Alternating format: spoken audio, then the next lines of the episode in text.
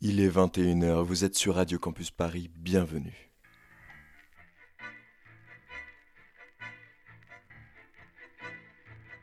Celui qui ne consent pas à la rupture, celui-là, il ne peut pas être adhérent du Parti Socialiste. Cet adversaire, c'est le monde de la finance.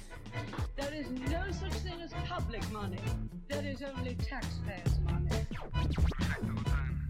Ce soir, confinement oblige, on fait l'émission par Zoom, chacun chez soi. Et on parle d'héritage, de transmission patrimoniale. Vous apprendrez le taux d'imposition que vous devrez supporter au décès de vos proches, c'est vrai.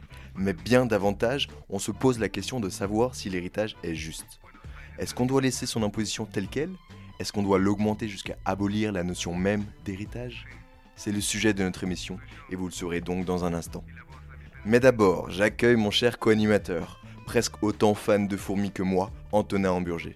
Antonin, tu nous as préparé quelque chose pour introduire cette émission sur l'héritage, je crois. Bonsoir à tous. Bah ouais, j'ai préparé euh, un micro-trottoir puisqu'on est allé dans les, dans les rues de Paris pour savoir ce que les gens pensaient de l'héritage. Et on a eu pas mal de réponses assez intéressantes et vous allez les entendre dans quelques minutes. Ok, un micro-trottoir, assez original. Le temps d'une interview, nous accueillerons ensuite deux économistes, André Masson et Nicolas Frémaux. Et enfin, en fin d'émission, Arthur et Akito, nos deux chroniqueurs désormais habituels, auront carte blanche pour reprendre la notion de l'héritage à leur sauce. Bonjour à vous deux. Hello, on est de retour.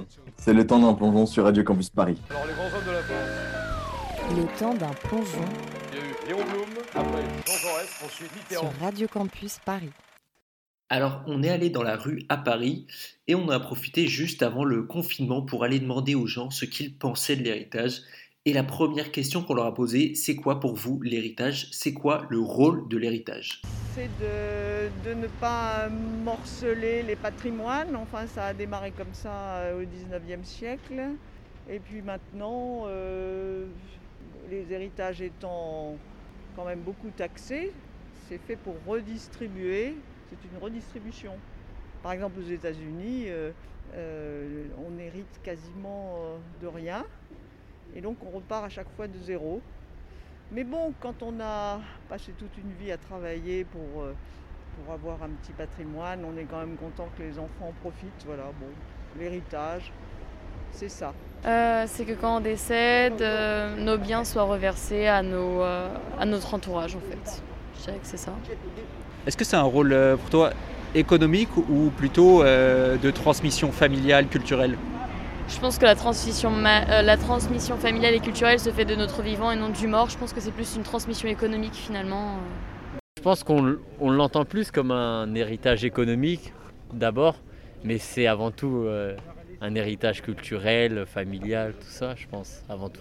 Bah, il y, a y a plusieurs sortes d'héritage. À mes yeux, il y a déjà enfin, l'héritage du patrimoine, il y a un héritage culturel. Le- donc euh, un héritage, c'est aussi, d'une certaine manière, c'est partager une culture, mais ça peut être aussi économique, euh, avec des biens, euh, des trucs comme ça. Là-dessus, tout le monde est plus ou moins d'accord. L'héritage, c'est deux faces d'une même pièce. Mais pour la face économique, est-ce que l'héritage serait source d'inégalité Ah, bien entendu, bien entendu, euh, démarrer de complètement zéro, c'est beaucoup plus difficile que si on a déjà un pécule euh, qu'on peut investir. euh. Non, non, mais ça c'est une évidence, mais, mais la nature humaine ne peut pas accepter euh, qu'on lui prenne absolument tout euh, à la fin de sa vie. tu pars avec un avantage en fonction de, de la- du niveau de ton héritage. Il y en a qui n'ont rien, il y en a qui, qui sont riches euh, juste de par leur, leurs parents. Euh, Est-ce que, d'après toi, euh, l'héritage peut accentuer les inégalités? Je pense que d'un certain côté, oui, mais bon, comme euh, la richesse qu'on gagne au cours de notre vie, elle est à nous, je vois pas pourquoi elle devrait être redi- redistribuée après notre mort. Enfin, si c'est nous qui l'avons gagnée, elle doit être distribuée à notre entourage parce qu'eux, ils ont participé à, à notre ascension sociale ou à la descendance. Donc, euh, je vois pas pourquoi est-ce qu'ils n'auraient pas le droit à une part de ça euh, quand on n'est plus là. On s'en rend compte, les avis sont plutôt partagés sur cette question, et c'est normal, l'héritage c'est un sujet très complexe, il n'y a pas de bonne réponse qu'on pourrait donner une fois pour toutes. Mais malgré ça, on a tout de même voulu leur demander comment, selon eux, on pourrait améliorer la taxation de l'héritage. Est-ce que vous seriez pour ou contre une augmentation ou une baisse euh, du- de- des impôts sur euh, l'héritage et pourquoi? En l'occurrence, je trouve que c'est déjà, c'est déjà beaucoup et si on ne veut pas euh, que nos enfants payent la moitié sur ce, qu'on le- sur- sur- sur ce qui reste, il faut faire des donations de son vivant. Et ça, c'est pour ça que on paye beaucoup d'impôts à sa mort, mais on n'a qu'à se débrouiller de son vivant, il faut donner, donner, donner. Bah, ça, je pense que ça dépend de, chaque situation, de chaque cas, parce que bien évidemment, il y a des familles où c'est un peu complexe les, hé- les héritages, et après, il y en a où forcément il y a une valeur sentimentale à des biens, et du coup, bah, ça complexifie la chose encore, je pense. En même temps, on peut pas faire une distinction sur chaque cas et essayer de dire ah bah eux c'est sentimental donc on va pas imposer donc faut faut que ça soit juste pour tout le monde et c'est ce qui est impossible euh, d'une certaine manière d'acquérir. Peut-être impossible, oui, mais c'est sur ça que travaillent André Masson et Nicolas Frémaux, et c'est eux qui, dans quelques minutes, vont répondre à ces questions pendant l'entretien. Merci Antonin pour ce micro-trottoir. Et maintenant, venons-en à nos faits et chiffres du jour. Le dernier livre de Nicolas Frémaux, Les Nouveaux Héritiers, paru aux éditions du Seuil en 2018, révèle de nombreux chiffres, chiffres relatifs à l'héritage.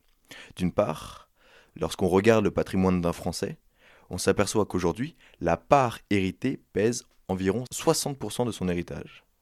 De plus, seul environ un tiers des individus reçoivent une donation ou un héritage au cours de leur vie. Et la taille de cet héritage perçu est plus élevée chez les 10% les plus riches, 325 000 euros en moyenne, par rapport à la moyenne nationale de 67 000 euros.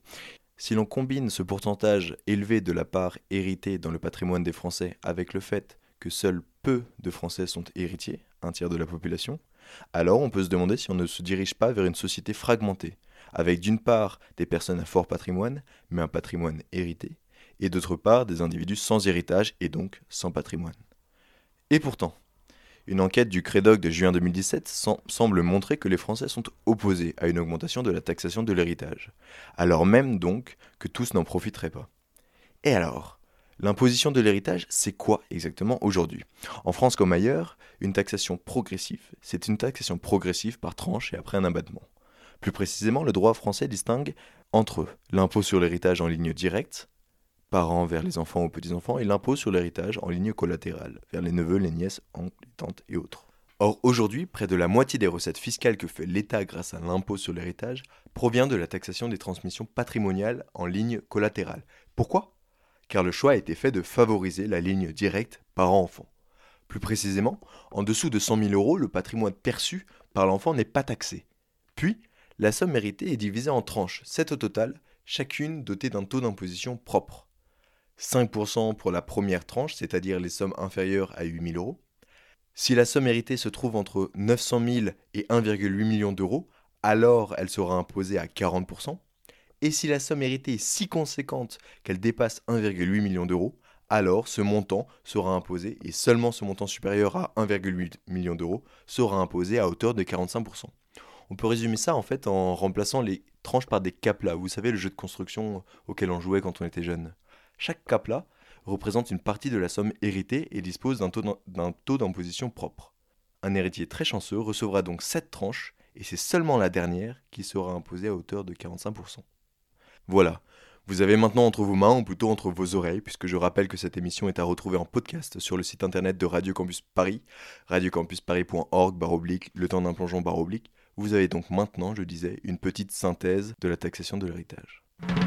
ménagère, le prendrai, mais je veux pas la pagaille. Le temps d'un plongeon Et puis c'est vrai aussi pour la sur Radio Campus Paris. Je me tourne à présent vers nos deux invités. André Masson, vous êtes économiste, directeur de recherche au CNRS et directeur d'études à l'EHESS, et aussi ingénieur à l'école polytechnique.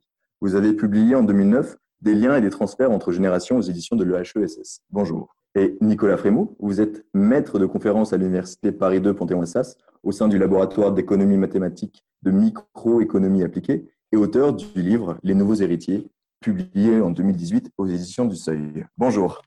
Bonjour. Bonjour. Alors, avant de se pencher sur la taxation de l'héritage à proprement parler, il faut qu'on parte du point de départ et questionner cette transmission patrimoniale même. La question qu'on se pose, c'est qu'est-ce que l'héritage en lui-même Quelle pourrait être sa définition Et quel rôle joue-t-il Ou alors quel rôle a-t-il pu jouer? André Masson peut-être, puis après Nicolas Frémaux? Oui, alors donc, euh, pour simplifier, en termes d'héritage, il y a deux principes euh, cardinaux qui aboutissent à des résultats contradictoires sur sa taxation. Le premier, c'est la nécessité de continuer l'activité économique au-delà de la mort du propriétaire, ou de continuer la lignée familiale. J'ai reçu un héritage, je veux pouvoir en verser un, et donc un moral familial, qui est donc le continuité de l'activité euh, économique qui se fait donc par l'héritage, l'héritage du droit de propriété. Le droit de propriété va au-delà de sa propre vie. ça a été contesté, mais c'est le point de vue de l'épargnant. D'accord? Maintenant, vous avez du côté de l'héritier plutôt un point de vue de justice sociale.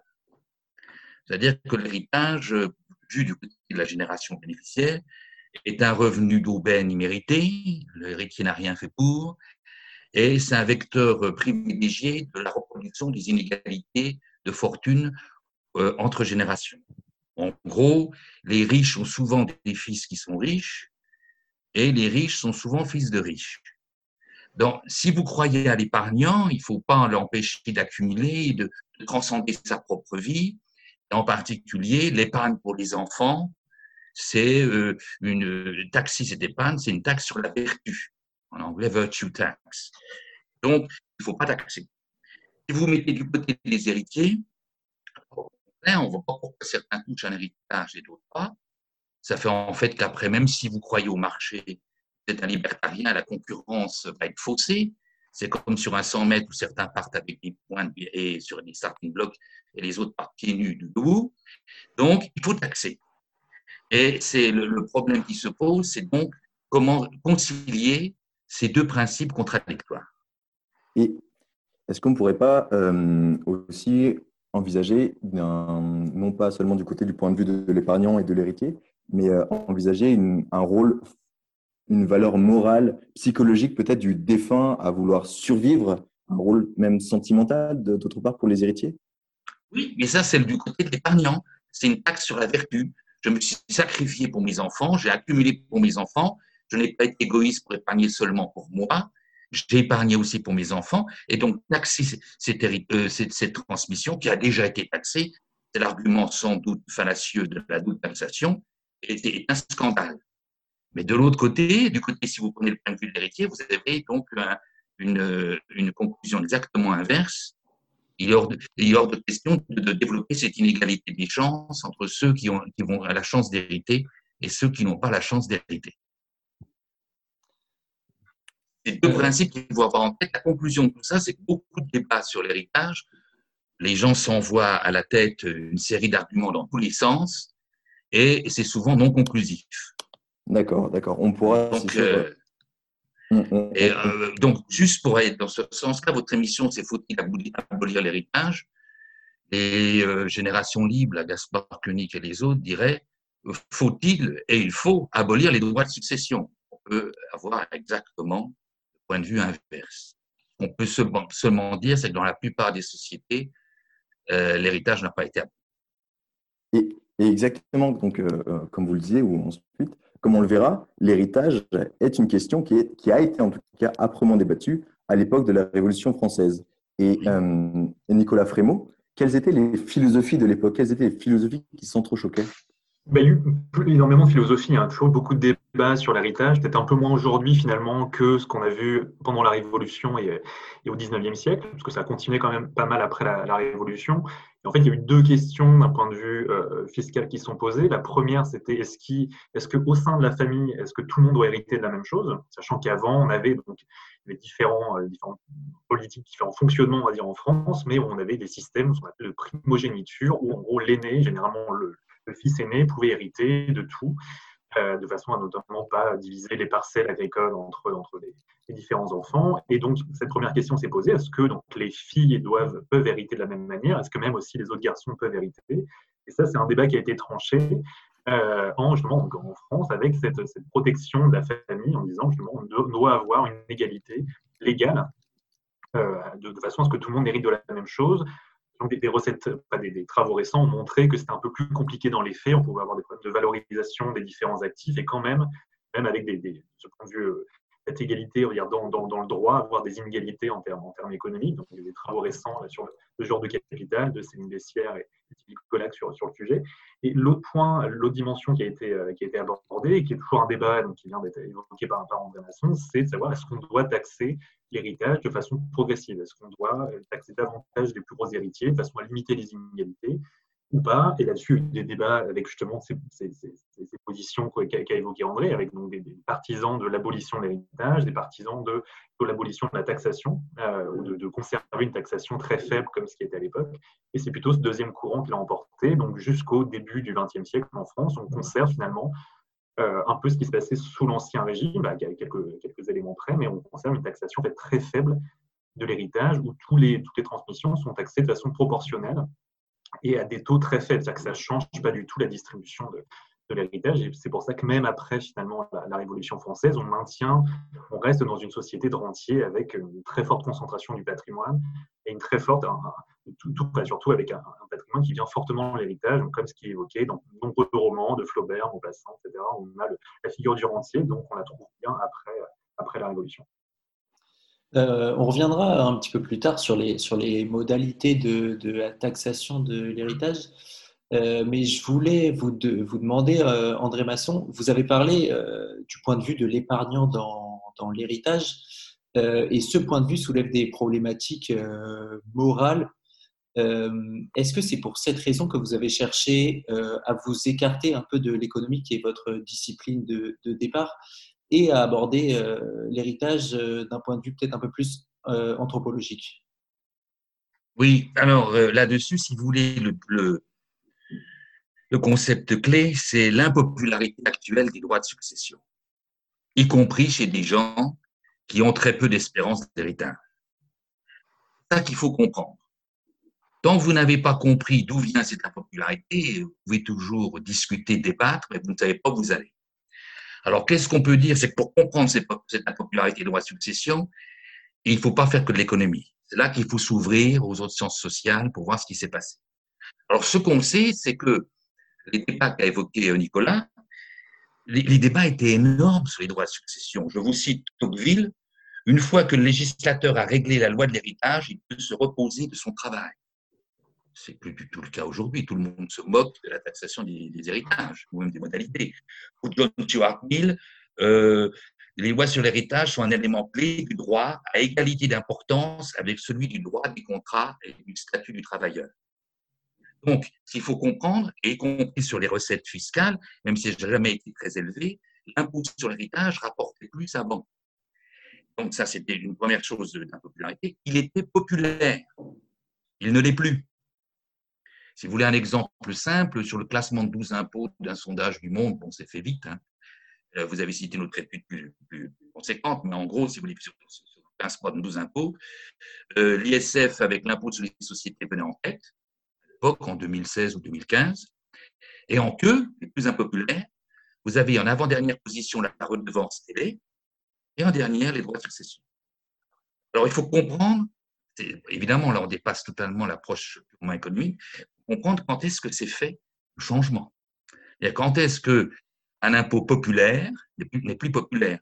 Pour vous donner juste une idée sur les années Roosevelt, dans les années 30 aux États-Unis, il y avait un, parti qui s'appelait Shaw, Share Our Wealth, S-H-O-W, qui disait que il fallait plafonner les héritages à un million de dollars. Et ce parti avait 7 millions d'adhérents. Aujourd'hui, interrogez l'Américain moyen, il dira non, non, il faut supprimer les droits de succession, euh, la famille, même des classes moyennes, est fait pour transmettre. Donc, il faut bien comprendre ce qui s'est passé. Et si vous voulez une date, c'est la candidature de McGovern en 72 aux élections américaines. Il a proposé à l'époque un relèvement des droits de succession conséquent, en pensant que ce serait populaire. Il a fait des scores déplorables.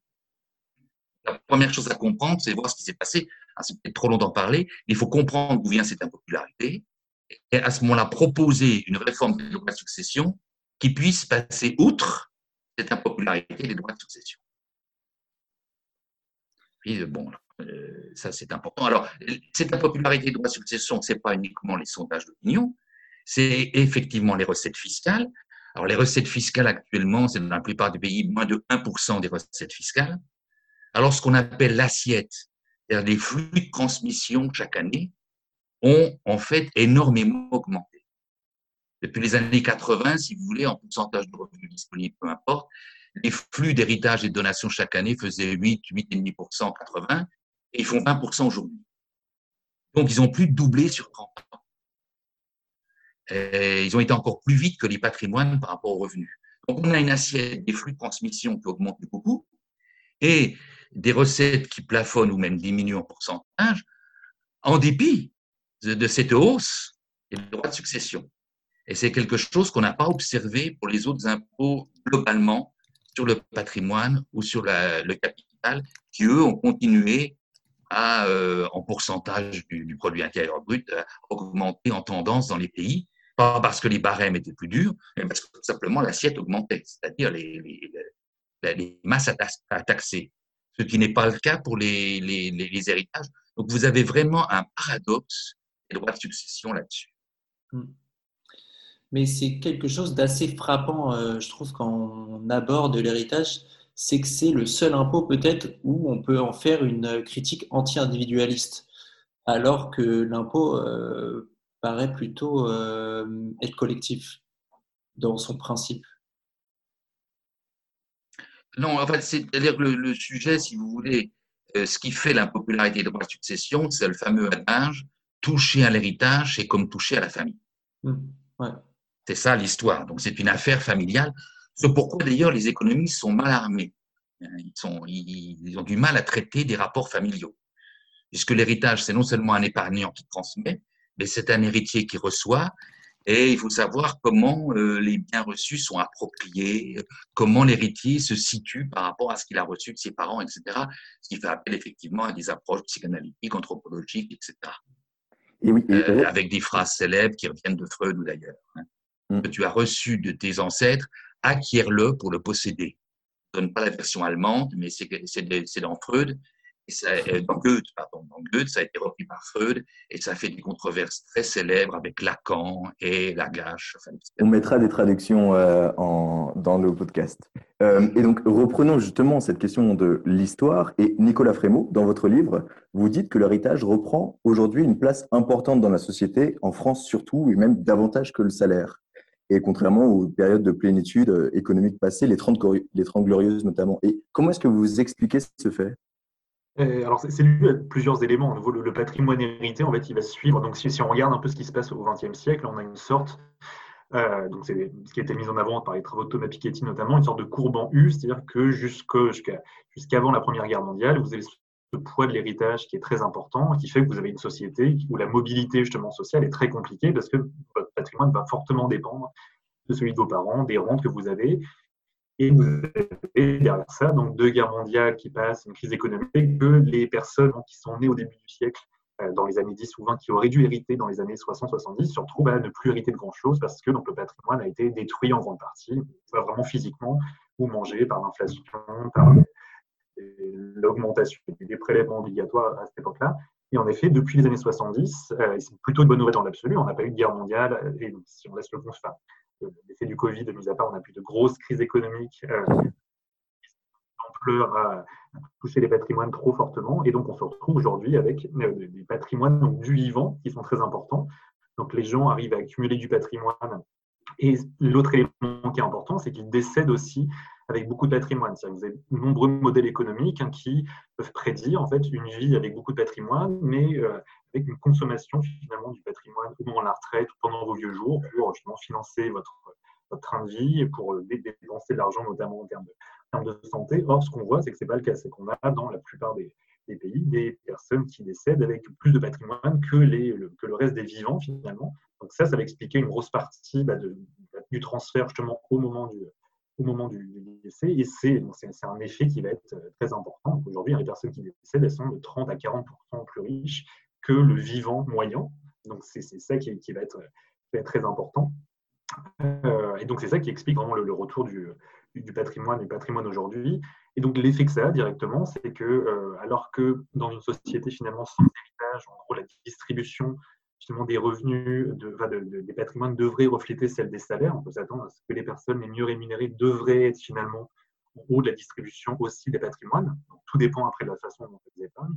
Aujourd'hui, parce qu'on voit depuis les années 70, c'est que la corrélation justement entre les revenus du travail et le patrimoine bah, est de plus en plus faible. Pourquoi? Bah, Parce que vous avez des gens au milieu de tout ça qui, avec des revenus du travail parfois pas très élevés, vont hériter de montants très importants. Donc il y a une déconnexion vraiment plus en plus, et c'est une façon finalement de mesurer le rôle du, mérite, ou là le revenu du travail qui, peut refléter le mérite. Bah, après, une autre question un peu plus compliquée, mais du coup ne, suffit plus finalement à être, riche, et c'est bien l'héritage qui prend, le dessus. Donc la transformation, c'est pas tant l'héritage dans l'absolu, c'est l'effet que ça a finalement derrière sur la nature même des inégalités.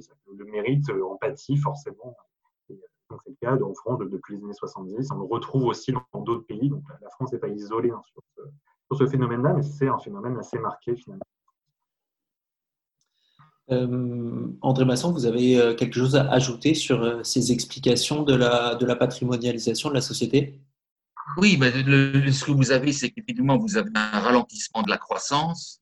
Donc mécaniquement, l'héritage devient plus important, puisque c'est l'héritage du passé. Et donc, les, chiffres de Piketty, exactement, montraient en quoi le patrimoine devenait plus important par rapport aux revenus, le pouvoir agrégé, et aussi les inégalités de patrimoine augmentaient. Mais si vous voulez une, une figure plus précise, en fait, pour des raisons que je passerai, ce sont les seniors les plus de 60 ans qui possèdent le patrimoine. En gros, c'est la règle des 360. Les seniors possèdent 60% du patrimoine euh, non financier, immobilier ou professionnel, et 60% du patrimoine financier. Ce patrimoine est très inégalement réparti entre les seniors, ils ne sont pas tous riches.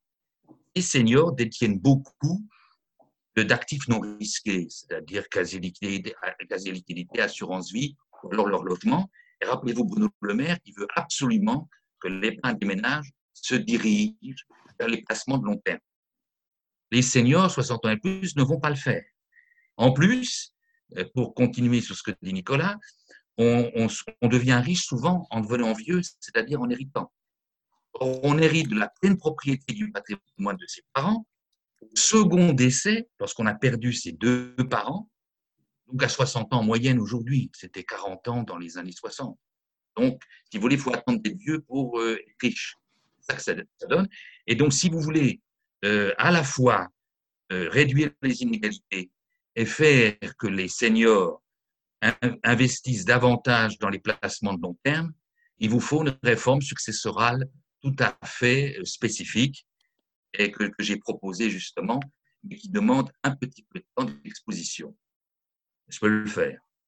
Euh, écoutez, euh, oui, exactement. de toute façon, on est, Alors on est là voilà l'idée, si vous voulez. Si vous voulez que, d'abord, quand on dit que les ménages doivent investir dans les placements de long terme, ce pas des jeunes comme vous qui vont le faire. Vous allez investir dans, dans quelques mais surtout pour acquérir votre logement. Et pendant que vous acquérez votre logement, toute votre épargne est payée par ce phénomène. Et c'est donc vers 50-55 ans, une fois que vous êtes propriétaire de votre logement, que vous considérez les autres actifs. Donc les placements de long terme de Bruno Le Maire, vous n'en voulez pas, sauf exception si vous avez reçu une donation. Donc, si vous voulez, ce qu'il faut taxer, c'est les seniors aisés, enfin taxer, inciter à changer de comportement, beaucoup plus que taxer, c'est les seniors aisés. Et là, qu'est-ce qu'on fait? Il faut les empêcher de vouloir devenir les plus riches du cimetière. Donc, il faut euh, introduire une surtaxe importante sur les héritages au décès. Si vous introduisez une, surtaxe importante sur les héritages au décès, ils vont avoir tendance à plus donner leur patrimoine à leurs enfants, puisque en fait, euh, pour éviter donc cette surtaxe qui ne concerne donc que les héritages en ligne directe hein, euh, aux enfants, mais pas les donations, les legs caritatifs, tout ce que vous voulez, et euh, les héritages familiaux uniquement. Et donc, mais ça ne suffirait pas à ce qu'ils investissent dans le long terme. Pour investir dans le long terme, il faut créer des placements de long terme qui soient largement exonérés de droits de succession. Et lorsque vous avez 80 ans, évidemment, le placement de long terme ne va pas. En fait, vous n'avez pas de banque devant vous. Donc, il faut que ce placement de long terme soit transgénérationnel, soit maintenant, maintenant, par exemple détenu 25 ans, entre le père et le fils ou la mère et la fille. Qu'il faut que les deux générations détiennent ça 25 ans pour que les droits de succession soient faibles ou nuls. Donc voilà, et donc ça permet effectivement de financer l'économie à long terme. Si c'est couplé, c'est un peu technique, avec une diminution des avantages de l'assurance vie actuelle qui, finance les emprunts d'État et qui est sur 8 ans. Donc c'est cette idée, si vous voulez, que l'héritage, la taxation des héritages, ça permet une redistribution des cartes à chaque génération, mais la plus, on l'utilise comme incitation fiscale, mécanisme d'incitation fiscale, pour pousser les seniors à redistribuer leur fortune à leurs enfants ou à investir dans ces placements de long terme transgénérationnels placement long terme transgénérationnel, j'en ai jamais vu la couleur exacte dans la pratique. Merci André Masson et on reprend cette interview dans 2-3 minutes, le temps d'écouter Quartier VIP de Medine avec Sosomanes. A tout de suite. Ici on fout sa vie en l'air avant même d'avoir l'âge de charbonner. J'habite une ville en bord de mer avec vue sur les bâtiments de mon quartier. Un arabe pauvre est un arabe, un arabe riche est un riche. J'ai résolu l'équation de la France entre midi et 10. Leurs attaques, c'est que des guillis comme torturés, masochistes. Je veux qu'on me traduise dans toutes les langues, je veux pas qu'on me traduise en justice. C'est carré. Dormir dans le même lit superposé, ça veut pas dire qu'on fait le même rêve. Dirigé par des hommes en procès, des eunuques qui tiennent un harem. Plutôt que de régler nos problèmes, ils préfèrent faire taire ceux qui les posent. Mais les épines continueront à être, même quand on tranchera la tête à la rose. Y'a qu'incinéré que je remplis ou leur formulaire de la sécu. Qui peut empêcher une émeute, peut aussi en déclencher une. Sortir du quartier en voyage, on partira qu'une année sur deux. On ne cherche pas de nouveaux paysages, on cherche à avoir de nouveaux yeux. Ici, on fout sa vie en l'air avant même d'avoir l'âge de charbonner. J'habite une ville en bord de mer avec vue sur les bâtiments de mon quartier. Quand j'ai visité la terre, je me suis mis à aimer encore plus ma cité. Y'a que les riches qui trouvent que la misère est si belle et qu'on devrait être heureux de la chanter. Quand la justice devient violence,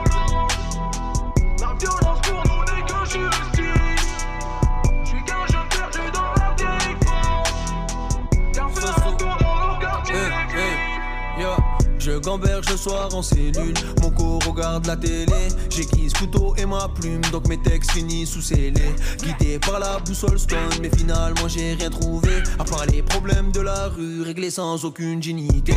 Je laisse mon cœur dans le vide ordure, je porte mes couilles sur une transac. Avec tout ce que j'ai vécu, prends-moi sur scène, j'ai jamais le trac. Comme une étoile à la mer, je suis balayé par les vagues. HLM proche de la plage, ici y a du sable sur l'asphalte. Je gamberge, je rentre toute la night, j'analyse mon passé dans le rétro.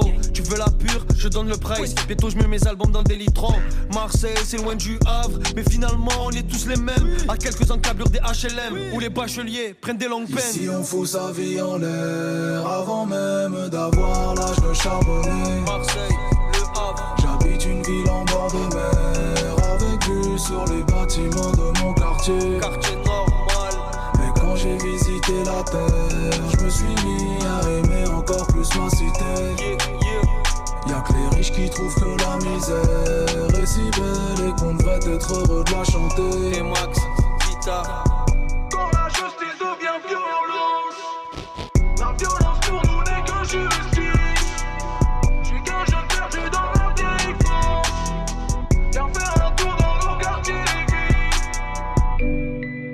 D'espoir quand t'es coincé en bas dans le bat.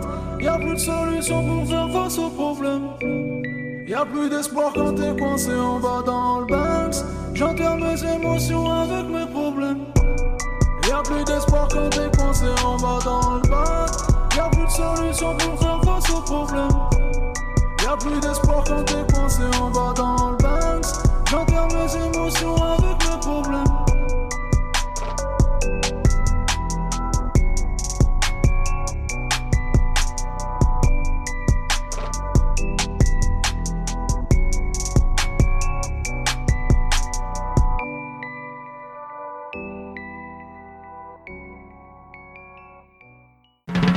Ménagère, je le prendrai, mais je veux pas la pagaille. Le temps d'un plongeon Et c'est vrai aussi pour la sur. Radio Campus Paris. Bonjour et bienvenue à nouveau sur Le Temps d'un plongeon, l'émission d'histoire et d'actualité de Radio Campus Paris. Pour ceux qui nous rejoignent, le sujet de l'émission aujourd'hui est la taxation de l'héritage. Doit-on l'augmenter? Avec nous André Masson et Nicolas Frémaux, tous deux économistes. Après avoir décortiqué l'évolution de l'impôt sur l'héritage au cours de l'histoire pour en venir à décrire sa situation actuelle, on se penche à présent sur les solutions de réforme que l'on pourrait avancer. André Masson nous a déjà répondu, mais Nicolas Frémaux, vous, qu'en pensez-vous? Et Terra Nova, qui est un think tank, de gauche, propose d'augmenter de 25% le rendement des successions. Est-ce que vous seriez d'accord avec cette solution? Juste, oui, pour, peut-être pour revenir sur la, solution qui est, qui évoquée par, André Masson, une des limites, alors c'est- évidemment c'est une bonne, idée de rajeunir le, patrimoine et d'éviter une détention, donc vraiment une concentration chez les plus, chez les plus. La limite de ça, c'est que bah, les donations elles-mêmes sont très concentrées, c'est-à-dire que tout le monde ne peut pas répondre à ce genre d'incitation, il faut avoir un patrimoine suffisamment liquide pour pouvoir le transmettre. Donc, si vous êtes seulement propriétaire de votre résidence principale, ce qui n'est déjà pas le cas de tout le monde, mais c'est le cas bonne partie de la classe moyenne, le problème est d'inciter à donner, c'est-à-dire que dans ce cas-là, il faut vendre votre résidence principale pour pouvoir la donner. Donc c'est une, limite assez importante et donc les personnes qui peuvent réagir sont des sont voilà, des, des- des personnes déjà, aisées. Donc la concentration des patrimoines change demain, donc il y a un rajeunissement certain, mais le patrimoine reste concentré, reste concentré au final. Euh, mais donc voilà, évidemment, c'est toujours des débats, il n'y a pas de solution, euh, solution parfaite. Donc je pense que l'idée, l'idée de, de Terra Nova d'augmenter la, le rendement des successions, c'est une bonne idée. Le problème de leur, de leur réforme, enfin le, le rendement pardon, de, la fiscalité des successions, pas des successions elles-mêmes, euh, la limite à ça, c'est qu'on a euh, donc va- ce qu'ils proposent, c'est seulement un changement paramétrique en fait de l'impôt. Je ne sais pas si je vais avoir le temps de, tout expliquer, mais en gros la structure reste la même et vous avez toujours ce lien très fort, euh, donc des donations et des successions au sein de la famille qui sont très fortement et à l'inverse, des des donations en, bilatéral, enfin en collatéral, pardon, euh, qui sont très fortement taxées. Et donc, on a vu que c'est bien celle-là, en fait, qui rapportait aujourd'hui beaucoup, euh, beaucoup en termes de rendement. Donc, euh, donc la limite, c'est un, petit peu ça, c'est qu'il faudrait peut-être revoir la structure même de l'impôt, parce qu'aujourd'hui, en fonction de tout un tas de, de paramètres, notamment en fonction de, de, la fréquence, on va dire, de l'impôt. Donc, si vous réussissez justement à donner à vos, vos enfants en amont, puis après à chaque décès de chaque parent, finalement, aujourd'hui, avec le système actuel, on peut avoir des inégalités assez importantes. C'est-à-dire qu'à héritage égal, deux personnes qui vont recevoir donc 500 000 euros sur toute leur vie peuvent avoir des taux d'imposition très différents s'il y en a une qui reçoit enfin, 5 fois 100 000 euros de façon très fragmentée, donc plusieurs donations, des assurances vie et, un peu à chaque décès de ses parents.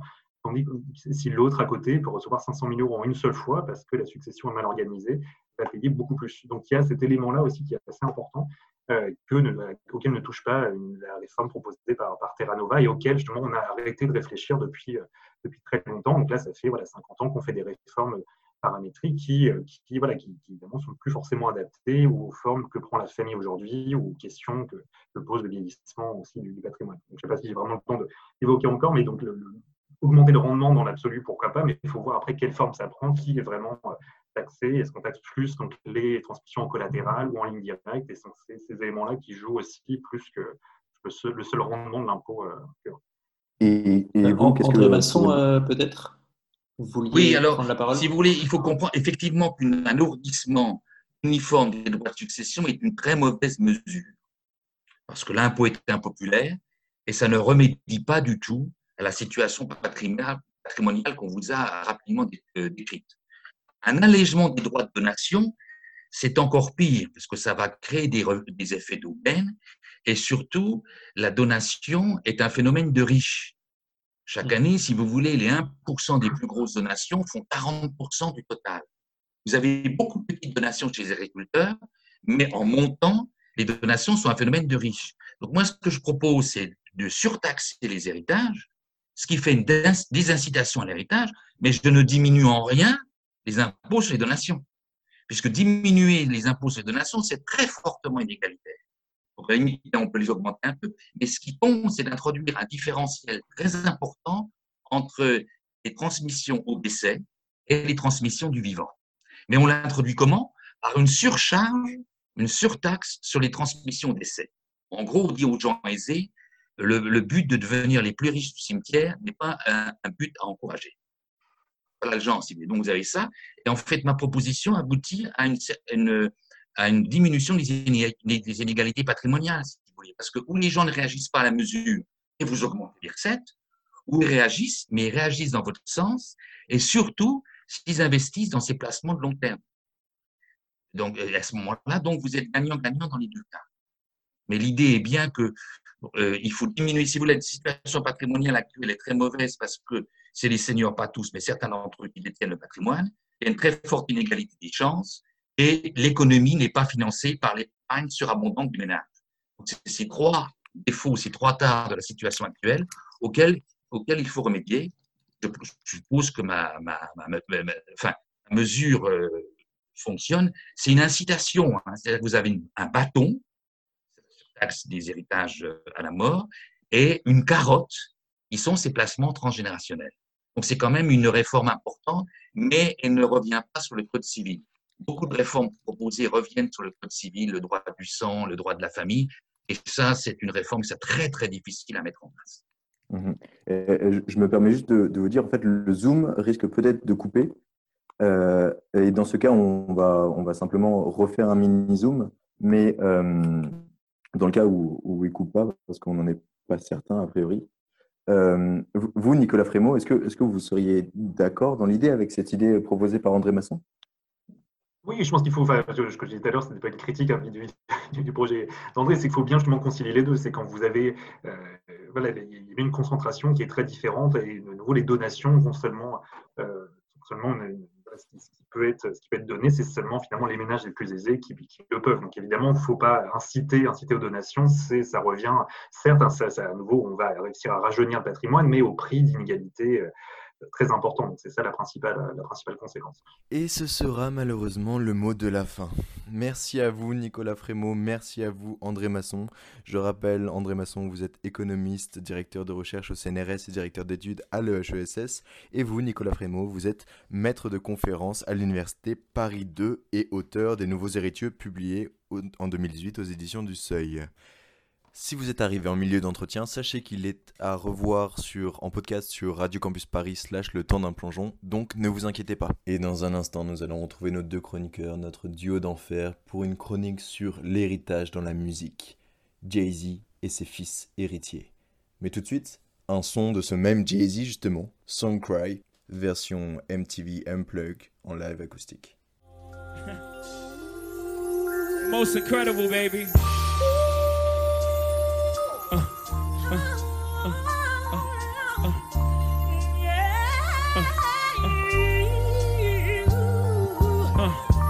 see it coming down my eyes, so I gotta make the song cry.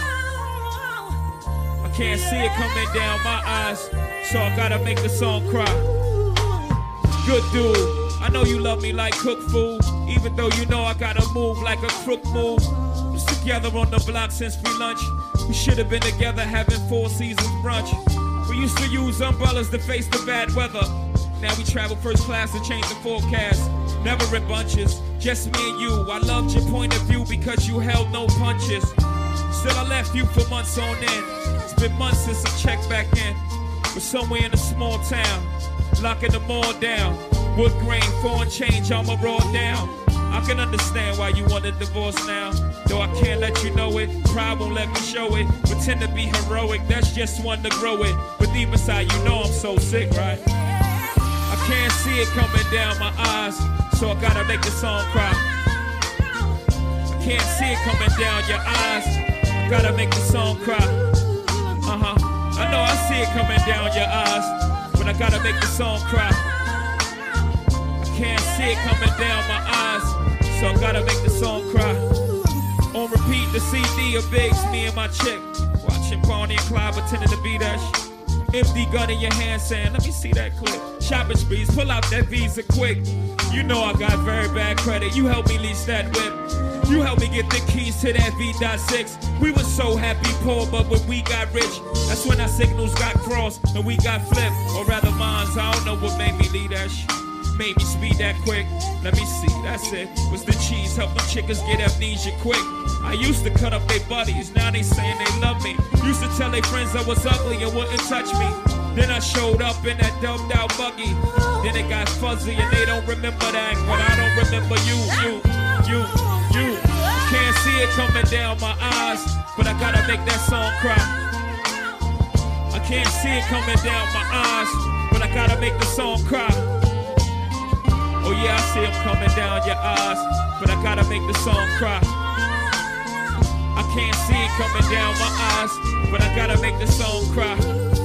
A face of stone was shocked on the other end of the phone. Word back home that you got a special friend. So what was oh so special then? You have given away without getting at me. That's your fault. How many times you forgiven me? How was I to know you was plain sick of me? I know the way a nigga living was whack, but you don't get a nigga back like that. Look, I'm a man with pride. You don't do shit like that. You don't just pick up and leave and leave me sick like that. You don't throw away what we had just like that. I was flirting with them girls, I was gonna get right back. They say you can't turn a bad girl good, but once a good girl's gone bad, she's gone forever. I'm on forever. And I gotta live with the fact I did you wrong forever. It coming down my eyes, so I gotta make the song cry. I can't see it coming down my eyes, so I gotta make the song cry. Oh yeah, I see it coming down your eyes, but I gotta make the song cry. I can't see it coming down my eyes, but I gotta make the song cry. Let's break it down. This song right here is for real, for all the hustlers, right? Had a girlfriend, and uh, it started off. The whole relationship started off, you know. He, he did what he had to do for them, you know what I mean. But along the way, he got lost. Fast cars, fast money, you know the lifestyle. Trust me, he's right here. All right, do believe me, on the real side. Uh, yeah, can't see it coming down my eyes, but I gotta make the song cry. Can't see it coming down my eyes, but I gotta make the song cry. Oh yeah, I see him coming down your eyes, but I gotta make the song cry. I can't see him coming down my eyes, but I gotta make the song cry.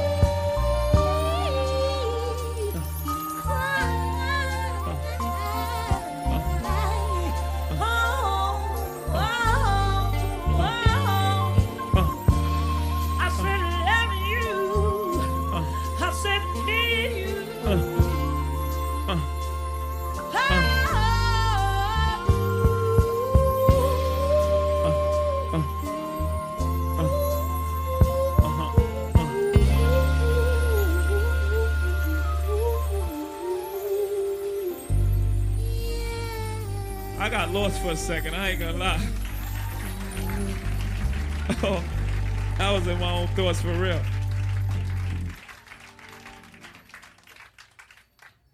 Alors, les grands hommes de la France. Le temps d'un plongeon Il y a eu Léon Blum, après Jean Jaurès, ensuite sur. Radio Campus Paris. Vous êtes toujours sur Radio Campus Paris, vous écoutez Le Temps d'un plongeon, votre émission du dimanche soir. Je vois deux personnes en salle d'attente de notre réunion Zoom. Sûrement nos deux chroniqueurs d'enfer, le meilleur duo depuis les Daft Punk. J'ai nommé Arthur et Akito Hola a todos, j'adore. J'adore. Bon, on est là, on est là, pas casqué cette fois-ci, mais euh, Je rappelle, euh, je rappelle l'idée de, de la chronique de, de la chronique de Tut et Akit. Ils ont carte blanche pour reprendre le thème de l'émission et en parler de la manière dont il leur semble. Et la dernière fois, on ne les a pas aidés en parlant des fourmis. Et cette fois-ci, vous pensez que ça ira? Ouais, ouais, ça nous a plus Bien plu, plus simple. Bien plus simple. On va même gars. non, on plaisante. Non, mais c'est vrai, merci de nous accueillir pour cette deuxième carte blanche. Euh, c'est l'occasion pour nous de vous raconter une petite histoire. Et avant de commencer, euh, j'avais une petite question à vous poser, euh, un peu titiller votre, votre culture. Mais selon vous, quel est le point commun entre Kanye West et Lil Wayne? Ils sont rappeurs. J'étais sûr Ils sont américains. Euh, tout est vrai dans ce, que vous, ce dites, mais c'est pas ça qui nous intéresse. Ce qu'il faut savoir, c'est que tous les deux ont le même père. Euh, la réponse à cette question, ce n'était pas quoi, mais qui? Cette réponse, c'est Jay-Z. Donc, euh, ça va être l'objet de notre, histoire aujourd'hui. Euh, on va vous raconter la, la fable qui porte sur l'héritage de Jay-Z au travers de ses deux fils, Kanye West et Lil Wayne.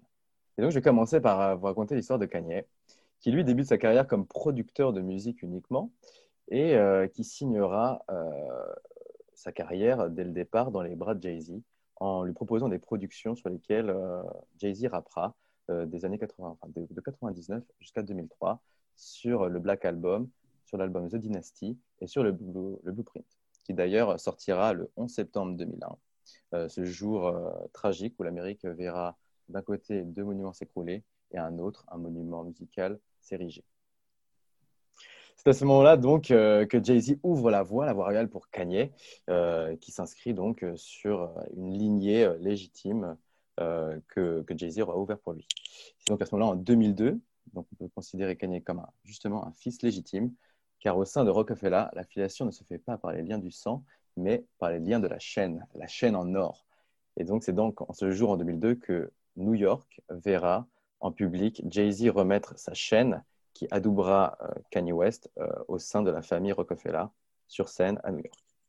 C'est donc une belle histoire de producteur qui commence pour Kanye. Seulement, Kanye a la folie des grandeurs. Il veut devenir plus grand que son grand frère Jay-Z. Il veut devenir rappeur. Et c'est là le début de ses ennuis. Il va donc se lancer dans une carrière de rappeur et par, là, euh, par, la même, par la même occasion se mettre en quête de crédibilité, la street cred, que chaque rappeur met en point d'honneur à obtenir pour briller. Le problème, c'est que Kanye, euh, Kanye West ne sera jamais reconnu par ses pairs comme un grand rappeur et encore moins par Jay-Z, son grand frère. Ça me permet de vous introduire un premier extrait musical euh, qui est donc ce morceau Big Brother, euh, sorti sur l'album Graduation en 2007. Uh. My big brother was Big's brother. Used to be Dame and.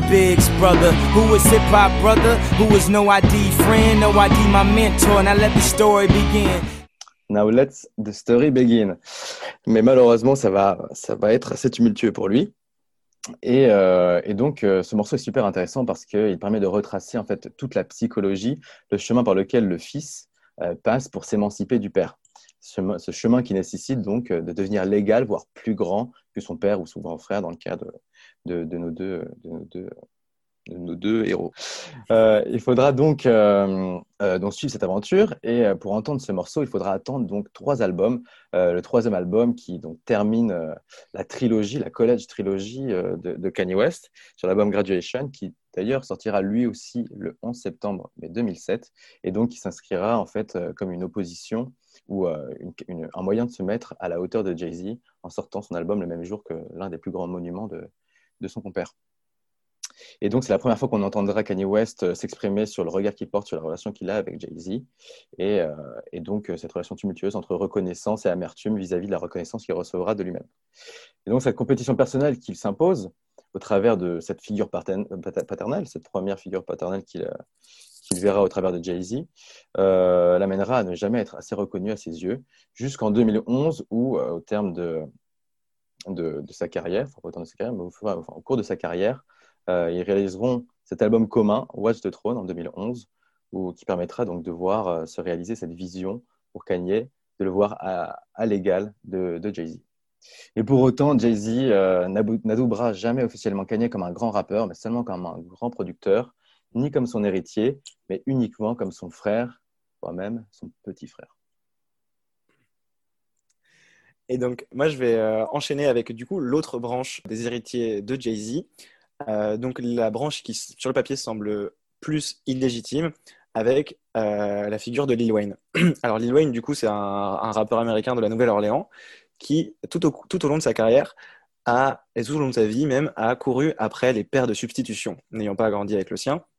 Et donc, il en a eu deux dans la musique, deux principaux, à savoir du coup le premier Birdman et le deuxième Jay-Z dans un second temps. Alors, Birdman, euh, qui est-ce? Du coup, Birdman, c'était un producteur et un rappeur de la Nouvelle-Orléans qui était incontournable dans les années 90, euh, 90 et 2000. Et du coup, Lil Wayne, euh, quand il commence à rapper, il n'a qu'une obsession, c'est être signé euh, dans le label de Birdman, donc à savoir Cash Money Records, pour euh, devenir enfin un rappeur.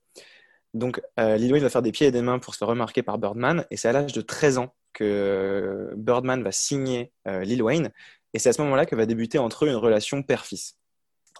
Cette relation, elle ira même jusqu'à ce que les, deux, euh, donc Birdman et Lil Wayne, finissent par sortir un album commun en 2006 intitulé Like Father, Like Son, donc vraiment cette relation père-fils qui est revendiquée de, de leur part.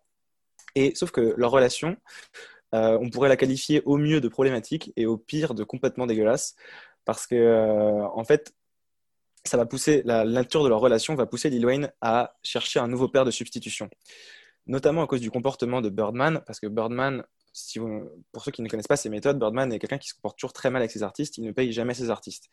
C'est pour vous donner un exemple, Lil Wayne, il n'a jamais touché d'argent de ses propres disques, il n'a jamais touché les royalties et euh, il n'a jamais touché ses propres droits d'auteur. C'était toujours Birdman qui récoltait tout l'argent Et quand Lil Wayne voulait s'acheter quelque chose, il allait demander à celui qui l'appelle Daddy de lui acheter ce dont il avait besoin. Donc il allait voir Birdman, il disait Daddy, est-ce que je peux avoir une voiture? Et Birdman lui offrait une voiture. Donc au bout d'un moment, Lil Wayne va finir par se rendre compte de la prison dorée dans laquelle il est. Et c'est là que euh, Lil Wayne va chercher une autre figure paternelle. Et c'est là qu'intervient la figure de Jay-Z. Alors Jay-Z et Lil Wayne, a priori sur le papier, ils ne partagent pas tant de points communs que ça. Ils viennent pas de la même ville, euh, ils se connaissent pas euh, depuis, enfin ils se, se connaissent pas ni rien, mais ils partagent un point commun qui est essentiel. Ils partagent le même nom de famille.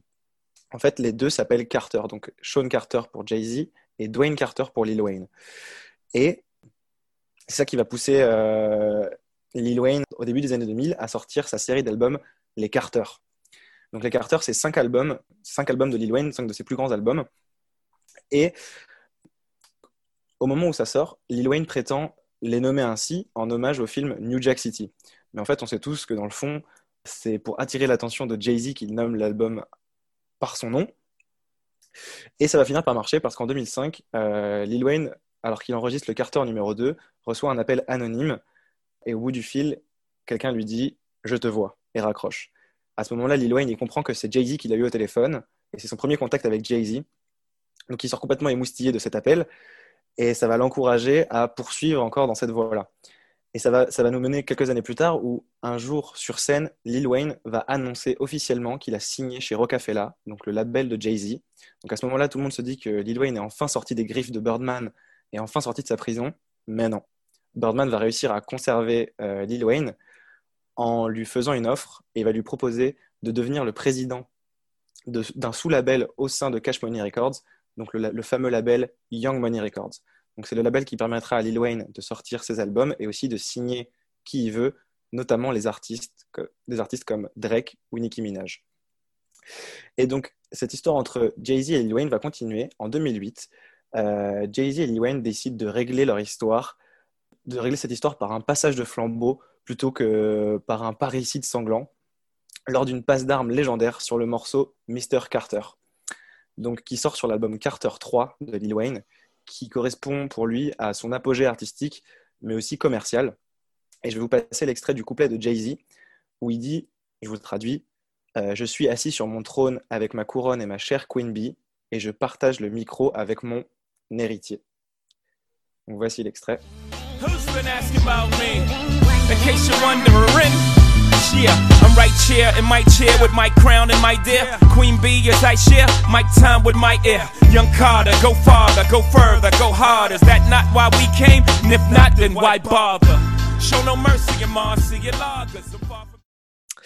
Donc voilà, donc euh, on vous a raconté euh, l'histoire des deux héritiers, enfin de deux des héritiers de Jay-Z. Donc Kanye qui sur le papier semblait plus, pourtant plus légitime que Lil Wayne, mais pourtant c'est Lil Wayne qui finira par se faire par se faire adouber par le grand Jay-Z. Mais les héritiers de Jay-Z sont nombreux et donc libre à vous de euh, décider pour vous lequel est le plus légitime. Ok, merci les gars. Bon, bah, on mettra ça en story Instagram et vous pourrez tous euh, décider lequel est l'héritier légitime. on va organiser un vote, c'est bien. Parce qu'on va avoir un compte Instagram, voilà, on, on l'annonce. On l'annonce nous aussi sur scène en public. Euh, merci, merci à tous, merci à tous les deux, merci à Antonin, merci encore une fois à nos deux invités André Masson et Nicolas Frémaux. Vous étiez sur Radio Campus Paris, c'était le temps d'un plongeon. Bonne fin de soirée et à dans un mois.